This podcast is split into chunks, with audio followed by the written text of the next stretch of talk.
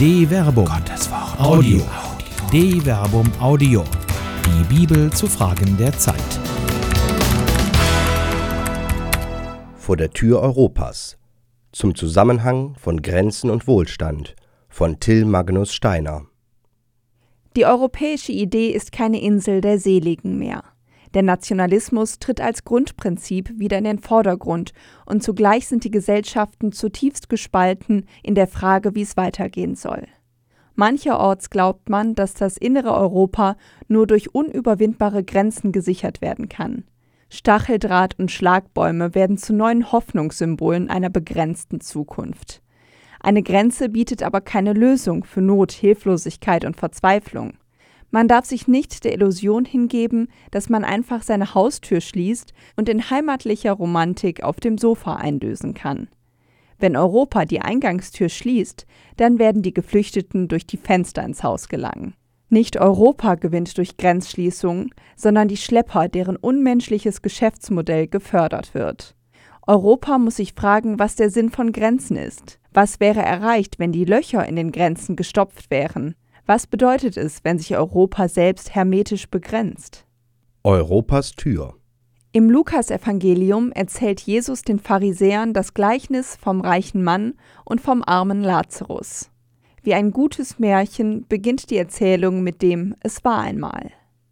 Es war einmal ein reicher Mann, der sich in Purpur und feines Leinen kleidete und Tag für Tag herrlich und in Freuden lebte.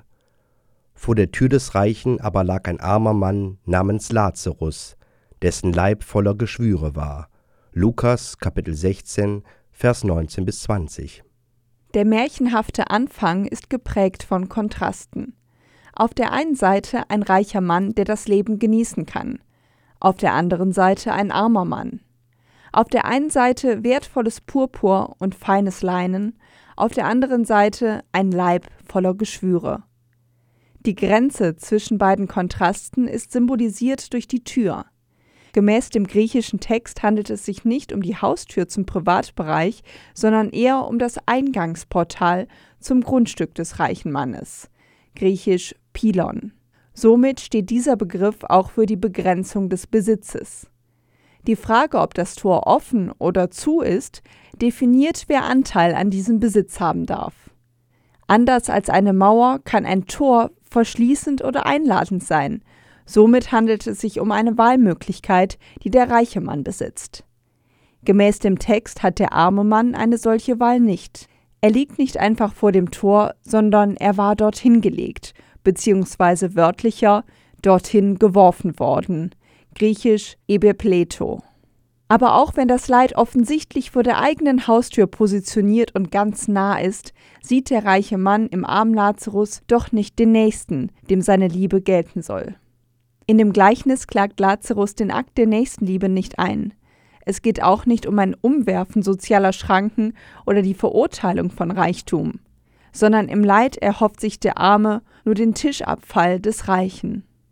Er, Lazarus, der arme Mann, hätte gerne seinen Hunger mit dem gestillt, was vom Tisch des Reichen herunterfiel. Stattdessen kamen die Hunde und leckten an seinen Geschwüren. Lukas Kapitel 16, Vers 21. Er träumt von dem, was kein Tischgast mehr ist, was eigentlich den Hunden zufällt. Aber anstatt dass er sich mit den Hunden die Reste teilt, lecken die Hunde zur Nachspeise seine Geschwüre. Das Gleichnis verdeutlicht, dass Lazarus von dem reichen Mann keine Hilfe erhalten wird. Ihm kann scheinbar im wahrsten Sinne des Wortes nur noch Gott helfen. Passenderweise leitet sich der Name Lazarus von dem hebräischen Namen El Azar ab, was übersetzt bedeutet Gott hat geholfen. In der Welt erfährt Lazarus keine Gerechtigkeit, aber nach seinem Tod.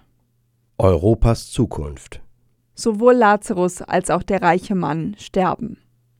Als nun der Arme starb, wurde er von den Engeln in Abrahams Schoß getragen. Auch der Reiche starb und wurde begraben. Lukas Kapitel 16, Vers 22. Der reiche Mann erhält eine ehrenvolle Beerdigung. Ob Lazarus eine solche letzte Ehre im Diesseits erhalten hat, lässt das Gleichnis offen. Aber der Tod stellt die positive Wende dar. Von Engeln, den Boten und Dienern Gottes, wird Lazarus in den Schoß Abrahams getragen. Der Schoß ist ein Bild der liebenden Nähe. Der Erzvater Israels, mit dem die Geschichte des Volkes als Verheißung für alle Völker begann, versorgt Lazarus. Abraham, der gemäß Genesis 18 als ein Paradebeispiel für Gastfreundschaft gehandelt hat, versorgt den Armen. Das Schicksal des reichen Mannes ist nach dem Tod weniger angenehm. In der Unterwelt, wo er qualvolle Schmerzen litt, blickte er auf und sah von weitem Abraham und Lazarus in seinem Schoß. Da rief er, Vater Abraham, hab Erbarmen mit mir und schicke Lazarus zu mir, er soll wenigstens die Spitze seines Fingers ins Wasser tauchen und mir die Zunge kühlen, denn ich leide große Qual in diesem Feuer. Abraham erwiderte, Mein Kind, denk dran, dass du schon zu Lebzeiten deinen Anteil am Guten erhalten hast. Lazarus aber nur Schlechtes. Jetzt wird er dafür getröstet, du aber musst leiden. Lukas Kapitel 16, Vers 23 bis 25. Dem Reichen ging es schon zu seinen Lebzeiten gut, daher muss er nun leiden. Eine solche Logik widerstrebt jedem westlichen Gerechtigkeitssinn. Aber es geht nicht um Reichtum, sondern um Barmherzigkeit. Der reiche Mann ruft Abraham um Hilfe an. Vater Abraham, hab Erbarmen mit mir. Lukas Kapitel 16, Vers 24. Bereits die Anrede verdeutlicht einen Anspruch, der jedoch im Angesicht Jesu aus sich heraus keine Berechtigung hat. Bereits Johannes der Täufer lehrte nicht die Ehre des Status, sondern das Ansehen aufgrund von Taten. Bringt Früchte hervor, die eure Umkehr zeigen und fangt nicht an zu sagen, wir haben ja Abraham zum Vater, denn ich sage euch, Gott kann aus diesen Steinen Kinder Abrahams machen. Lukas Kapitel 3, Vers 8.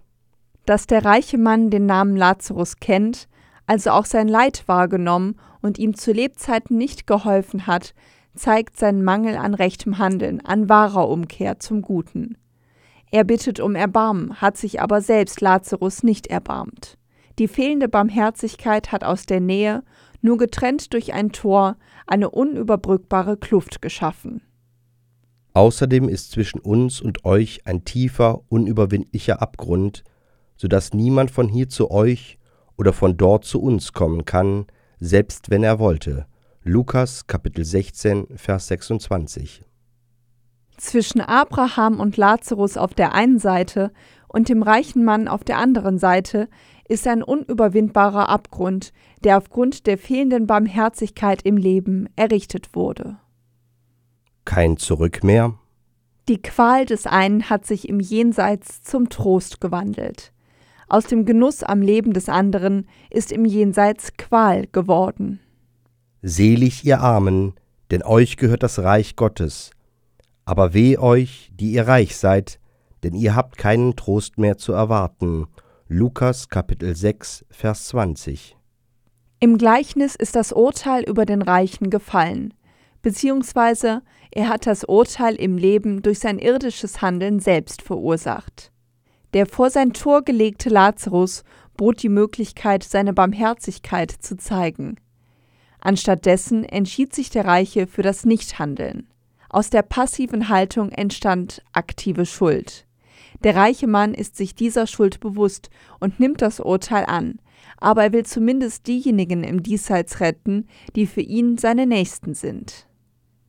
Da sagte der Reiche, Dann bitte ich dich, Vater Abraham, schick ihn, Lazarus, in das Haus meines Vaters, denn ich habe noch fünf Brüder, er soll sie warnen, damit nicht auch sie an diesen Ort der Qual kommen. Lukas Kapitel 16, Vers 27 bis 28. Zwar hat sich der reiche Mann aus seinem Egoismus gelöst und kümmert sich nun um andere, aber seine Perspektive zeigt seine eingeengte Wahrnehmung. Er kümmert sich um seine Angehörigen. Damit verhält er sich immer noch wie zu seinen Lebzeiten.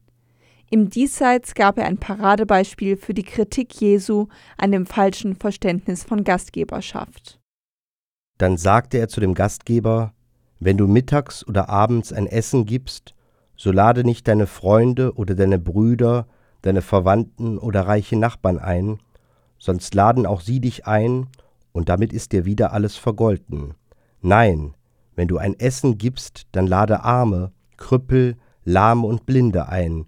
Du wirst selig sein, denn sie können es dir nicht vergelten. Es wird dir vergolten werden bei der Auferstehung der Gerechten. Lukas Kapitel 14, Vers 12 bis 14. Und auch im Jenseits denkt er nur an die Seinen und beantwortet die Frage, wer ist mein Nächster, mit seinem begrenzten Horizont. Abraham erteilt dieser Fürsorge eine klare Absage. Abraham aber sagte, Sie haben Mose und die Propheten, auf die sie hören sollen. Er, der reiche Mann, erwiderte, Nein, Vater Abraham, nur wenn einer von den Toten zu ihnen kommt, werden sie umkehren. Darauf sagte Abraham, wenn sie auf Mose und die Propheten nicht hören, werden sie sich auch nicht überzeugen lassen, wenn einer von den Toten aufersteht. Lukas Kapitel 16, Vers 29 bis 31. Ethisch verantwortliches Handeln entsteht dort, wo der Mensch sein Handeln am anderen ausrichtet, wo Maßstäbe nicht willkürlich gesetzt, sondern angenommen, reflektiert und gelebt werden. Im christlichen Glauben richtet sich der Handlungsmaßstab am Neuen Testament aus, das auf dem Alten Testament fußt. Auch für Christen haben die alttestamentlichen Gesetze und die Auslegung durch die Propheten Relevanz. Das Evangelium vom Reich Gottes baut auf den Verkündigungen des Alten Testamentes auf, wie es Jesus im Lukasevangelium selbst betont, kurz bevor er das Gleichnis vom reichen Mann und dem armen Lazarus erzählt. Bis zu Johannes hatte man nur das Gesetz und die Propheten. Seitdem wird das Evangelium vom Reich Gottes verkündet, und alle drängen sich danach hineinzukommen. Aber eher werden Himmel und Erde vergehen, als dass auch nur der kleinste Buchstabe im Gesetz wegfällt. Lukas Kapitel 16, Vers 16 bis 17.